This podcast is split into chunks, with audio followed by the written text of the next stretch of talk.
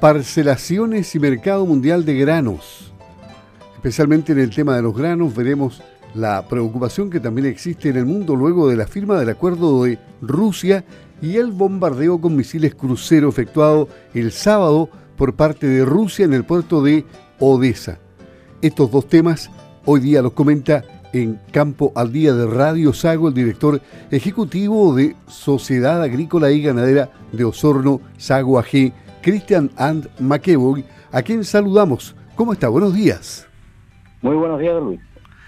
Estos temas son la preocupación del momento, ¿ah? las parcelaciones a nivel nacional, particularmente en el sur del país, nos han tenido pendientes de lo que ocurra en, este, en este tema, que, que está vigente, presente desde hace muchos años y que ha ido creciendo. Efectivamente, este es un tema que tratamos la, eh, la semana pasada, acá en Campo al Día, eh, cuando salió este decreto por parte del Ministerio de, Agricultura, ¿no es cierto?, que se fue interpretado por los medios de múltiples maneras como una prohibición, como mayores regulaciones, pero en, en rigor existe una legislación hoy día súper clara que permite la subdivisión de predios rústicos o agrícolas hasta una superficie mínima de media hectárea, ¿no es cierto?, con fines agrícolas, no habitacionales. Esto claramente está estipulado en la normativa y hemos visto, y como lo dijimos tiempo atrás, esto había sido vulnerado, digamos, por, un hecho real. Entonces, en ese sentido, la, Sociedad Agrícola y Ganadera de Osorno ha tenido algunas reuniones, particularmente partimos con la Cámara Chilena de la Construcción, con su presidente acá en, en Osorno, Andrés Angulo, y, pudimos discutir esto, que es una realidad. Teníamos ahí algunos datos sobre la mesa bien interesantes que tiene la, Cámara. Que, por ejemplo, la, ciudad de Osorno tiene alrededor de 32 kilómetros cuadrados y si vemos la comuna, las parcelaciones, cuánto ocupan de la comuna es alrededor de 31 kilómetros cuadrados. O sea, prácticamente tenemos en superficie eh, una equivalencia a lo que es la superficie de Osorno en parcelaciones si vemos otros eh, otras realidades, por ejemplo, vamos hacia Puerto Varas, que, ha salido, digamos, los medios de manera importante, es eh, increíble cómo ver la, superficie es mucho más eh, extensa que la superficie de la, de la propia ciudad.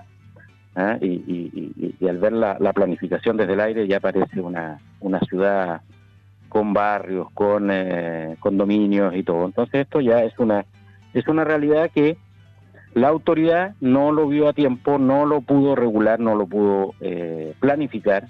Y esa es la clave, la clave para hacerlo bien.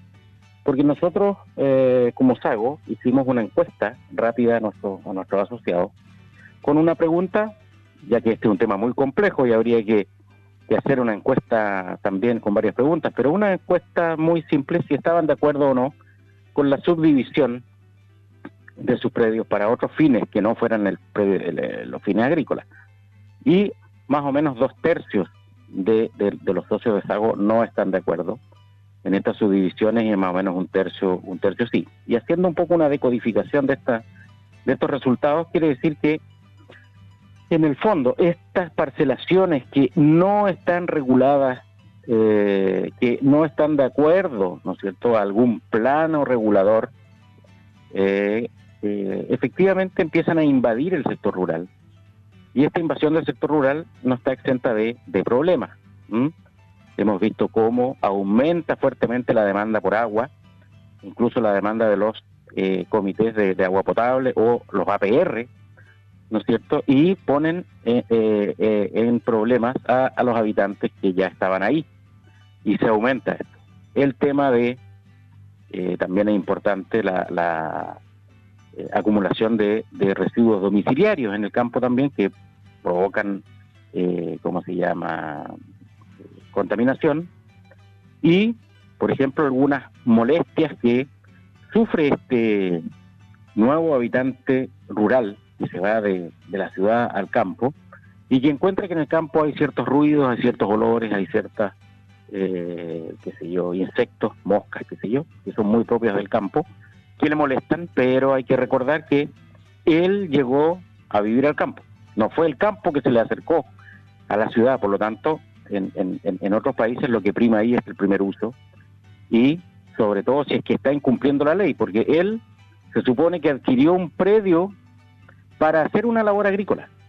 Y si está haciendo una labor habitacional, claramente no está de acuerdo a la ley y más encima está reclamando, cosa que efectivamente eh, no tiene ninguna eh, justificación, ya que está en un terreno agrícola para producción fundamentalmente agrícola. Entonces, desde ese punto de vista, hay que ir viendo un poco ciertos criterios, eh, viendo cómo la autoridad va a ir regulando esto.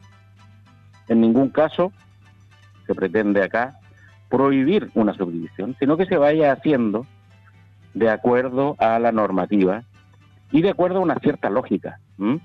Eh, me explicaba eh, don Andrés, ¿no es cierto?, que existe una lógica que primero para ver si, si hay alguna posibilidad de desarrollo urbano, primero hay que ver si que no se afecta algún bien natural, por ejemplo, algún humedal o alguna cosa que esté protegida. Eso es como el primer criterio.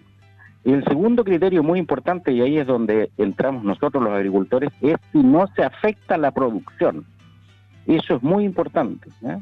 Entonces, si que no afectamos algún bien natural o, el ambiente, no afectamos la producción, ¿no es cierto? Bueno, posteriormente podemos instalar ahí una vivienda.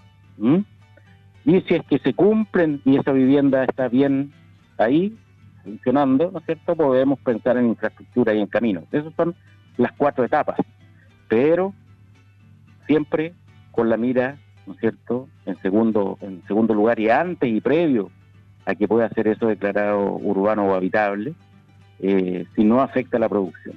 Y hemos visto cómo en algunos casos se ve afectada la producción y es lo que no queremos nosotros como sociedad agrícola y ganadera de Osorno. Y en el segundo tema, luego de la firma del acuerdo de Rusia y Ucrania para poder sacar los cereales por los puertos y por el bar, por supuesto, eh, se produjo un bombardeo con misiles crucero en el puerto de Odessa el fin de semana, que hace tambalear un acuerdo en plena guerra que habría ciertas posibilidades luego que interviniera Turquía y las Naciones Unida. ¿Cómo se ve esto de débil? Bueno, ahí habíamos, nosotros como, como SAGOS siempre estamos monitoreando semana a semana qué pasa con los, predios, con los precios, digamos, de, de los productos agrícolas que producen los, productores acá de la zona.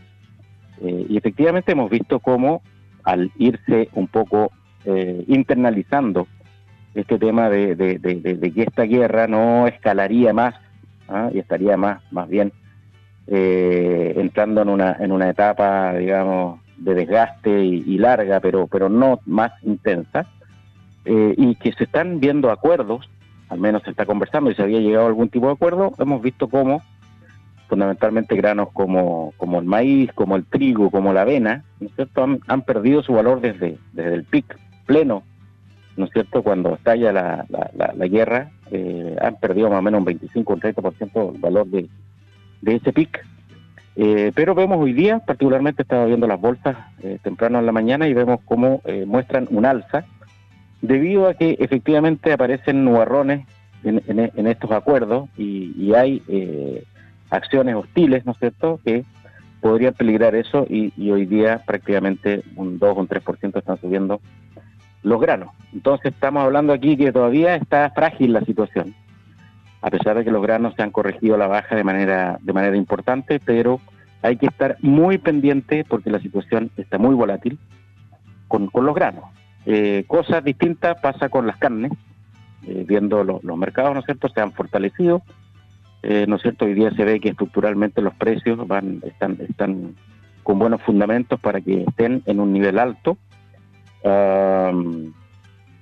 incluso se ve futuros, digamos, eh, interesantes en el tema de la carne, porque eh, China, que estuvo cerrado un buen tiempo, y eso hizo caer un poco los precios, eh, nuevamente se ha reactivado, está con una demanda fuerte y, y, eso va a hacer que los precios se mantengan de, una manera importante. Por otro lado, estamos viendo si alguna caída que hay que estar viendo en, en, en, en el último remate de Fonterra, alrededor de un 5%, así que hay que tener ojo ahí porque eso va en la línea del índice de precios de productos agrícolas, de, de, alimentos que lleva la FAO, que ha mostrado ya durante los últimos tres meses una tendencia a la baja. Por lo tanto, se está internalizando un poco desde el punto de vista de los alimentos esta crisis que se veía que todavía, todavía no, no está del todo despejada, pero ha, ha ido viendo algún alivio con la caída fundamentalmente de los precios de los granos, pero eh, la carne, por ejemplo, se mantiene con precios interesantes y al alza,